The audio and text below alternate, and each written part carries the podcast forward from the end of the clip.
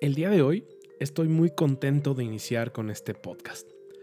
Mi nombre es Luis Fernando Martínez y este es el primer proyecto que hago de manera solitaria. Tal vez me has escuchado, me has visto en programas de Te quiero dinero junto a mi querida socia María Martín.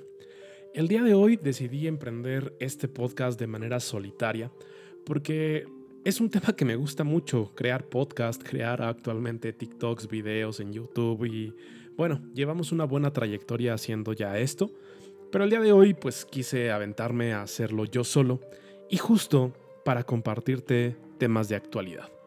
Así que en este podcast estarás encontrando temas de dinero, de inversiones, de ahorro, finanzas personales, seguros e infinidad de cosas que a ti te interesen para el tema de tu dinero. Justo con la idea de que tomes buenas decisiones, que no caigas en manos tal vez de malos asesores e incluso de estafadores, que es lo que menos deseo.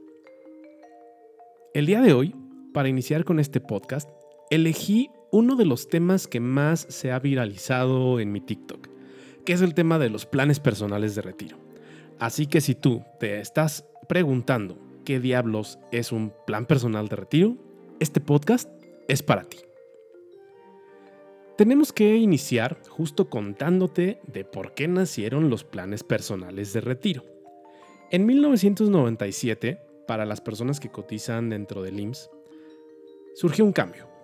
Este cambio está hecho para que las personas ya no puedan pensionarse como lo hacían nuestros padres y nuestros abuelos, que trabajaban, cotizaban al IMSS y justo con los últimos cinco años se promovería su ingreso y con eso se pensionaban.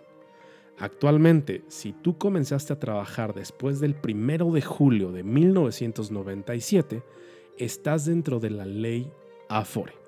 ¿Qué quiere decir esto? Que una parte de tu ingreso se va a algo que se llama Afore y eso se va a acumular para que cuando llegues a tus 60 o a tus 65 años puedas pensionarte. Y obviamente no me estás viendo, pero estoy haciendo un, entre comillas, pensionarte. Porque ese dinero que esté en la Afore se va a promediar con tu expectativa de vida. Para los hombres 80 años, para las mujeres 85. Y si hacemos cuentas, la gente se va a estar pensionando, de nuevo, entre comillas, con entre el 20 y el 25% de su último ingreso. Así que yo te pregunto, ¿te alcanzaría para vivir con el 20% de tu ingreso actual? Muy probablemente la respuesta sea no. Y es aquí donde nace la idea del plan personal de retiro. Las aseguradoras como tal ya tenían planes orientados para el tema de tu retiro. Las aseguradoras son una de las instituciones donde tú puedes ahorrar e invertir y ese dinero obviamente después tú lo recuperas a través de un seguro de vida.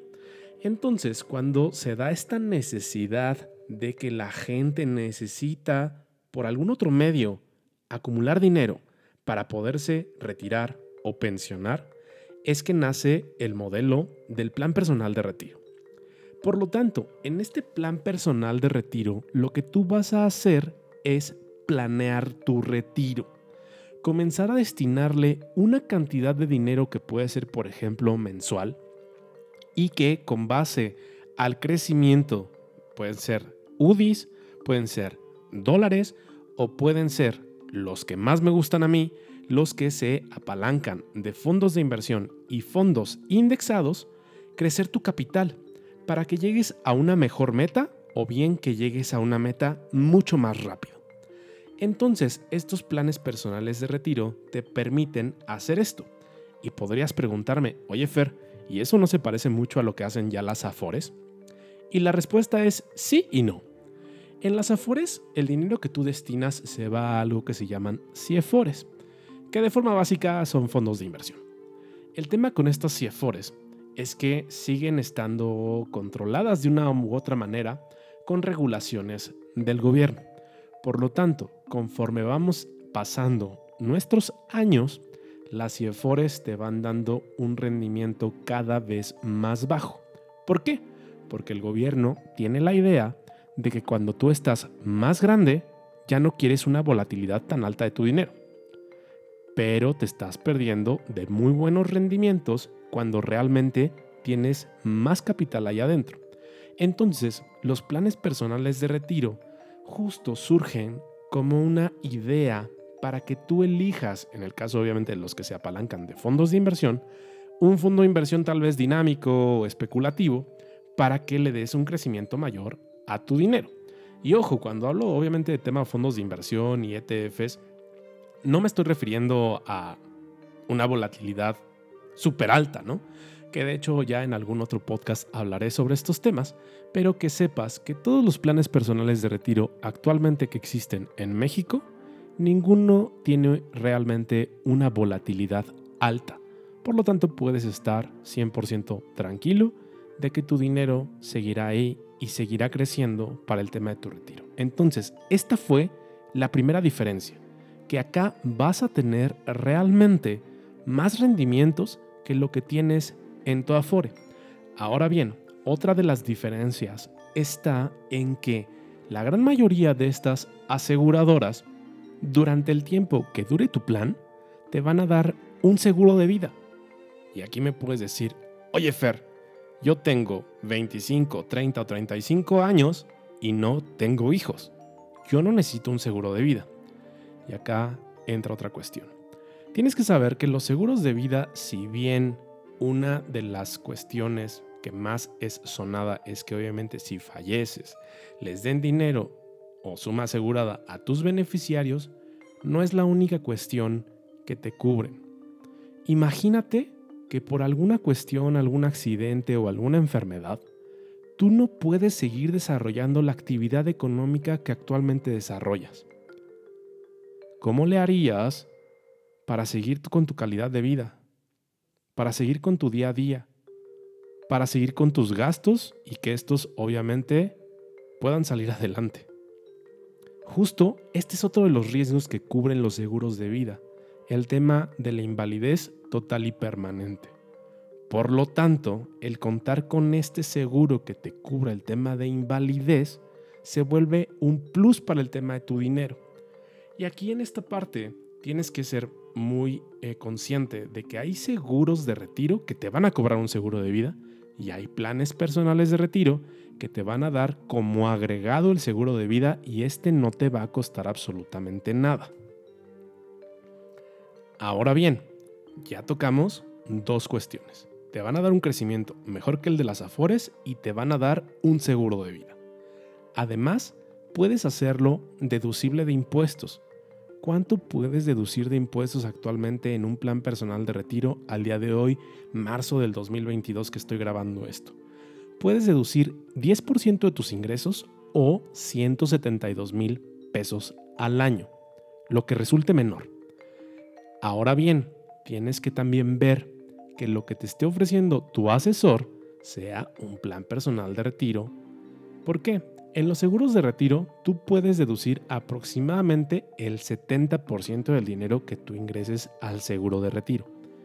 En el plan personal de retiro tú vas a poder deducir el 100% de ese dinero. Acá, por ejemplo, puede surgir, oye Fer, entonces pues ayúdame a saber qué compañías hacen planes personales de retiro y cuáles seguros de retiro. Y con gusto te lo digo, actualmente en México como tal existen dos empresas principalmente que te ayudan con el tema de un plan personal de retiro. El primero y el que más me gusta es Scandia. El segundo y que también es muy bueno es Allianz. Todos los demás generalmente lo que te ofrecen es un seguro de retiro. Pero, por ejemplo, si tú me estás escuchando y te das cuenta que tienes un seguro de retiro, no te preocupes. Siempre lo he dicho, las personas, mientras estén haciendo algo por su retiro, hagan donde lo hagan, están teniendo algo positivo y deben ser reconocidas por eso. Así que si tú me estás escuchando y ya tienes un seguro de retiro o un plan personal de retiro, muchas felicidades. Vamos a hablar de otra de las ventajas de los planes personales de retiro. Muchas personas tienen la duda de dónde poner su dinero para que cualquier institución no se los pueda tocar o que las personas no puedan ir tras ese dinero. Estos planes personales de retiro también te van a dar acceso de manera gratuita a un fideicomiso. este fideicomiso va a hacer que este dinero sea inembargable e inconfiscable. Es decir, que ninguna institución puede ir tras ese dinero, y menos ninguna persona. Y tiene como segunda finalidad que si tú el día de mañana no estás, pues se cumpla tu voluntad, por lo tanto que este dinero se les otorgue a tus beneficiarios. Lo siguiente que voy a tocar lo hace también totalmente diferente al tema de las afores. En los planes personales de retiro tienes a un asesor que te va a ayudar a planear, que te puede ayudar a visualizar cuánto necesitas para tu retiro, cuánto necesitas destinarle a este plan para poder salir avante, para que realmente tu retiro sea bueno. También tengo que ser muy honesto. Actualmente allá afuera hay pseudo asesores que te dicen, conmigo solamente ahorrando 1.500 o 2.000 pesos vas a lograr un retiro soñado. Eso es una mentira. Tienes que hacer una planeación. Tienes que saber cuánto necesitas para tu retiro. Tienes que saber cuánto destinarle. Y con base en eso, tomar una buena decisión. Si tú actualmente no has platicado con ningún asesor y quieres platicar con uno, te abro las puertas. Puedes contactarme a través de mi TikTok que es fer.finanzas. Puedes escribirme a fernando@tequierodinero.com o en las plataformas de Te Quiero Dinero, justo está la parte de Instagram y Facebook. Y ahí puedes contactarme, ya sea a mí o a María, preguntarnos sobre los planes personales de retiro, decirnos que quieres una asesoría gratuita y con gusto hacemos tu planeación. De verdad, este es un tema que a mí me gusta muchísimo y estoy muy contento justo de que cada vez más personas se sumen a esta dinámica de planear su retiro. Espero que el día de hoy este podcast te haya gustado, que te haya sido de valor que justo a través de este podcast que estaré subiendo un episodio al menos una vez a la semana, los días que tenga más espacio trataré de hacer dos a la semana, que vayamos compartiendo cosas sobre tu dinero, sobre finanzas, sobre seguros, sobre inversiones. Entonces te invito a que me escribas a fernando.tequierodinero.com y que me cuentes sobre qué tienes dudas, qué te gustaría que tocáramos en este podcast. Y me despido deseándote un excelente día, una excelente tarde o una excelente noche, depende de cuándo estés escuchando esto. Nos escuchamos en el siguiente episodio. Hasta luego.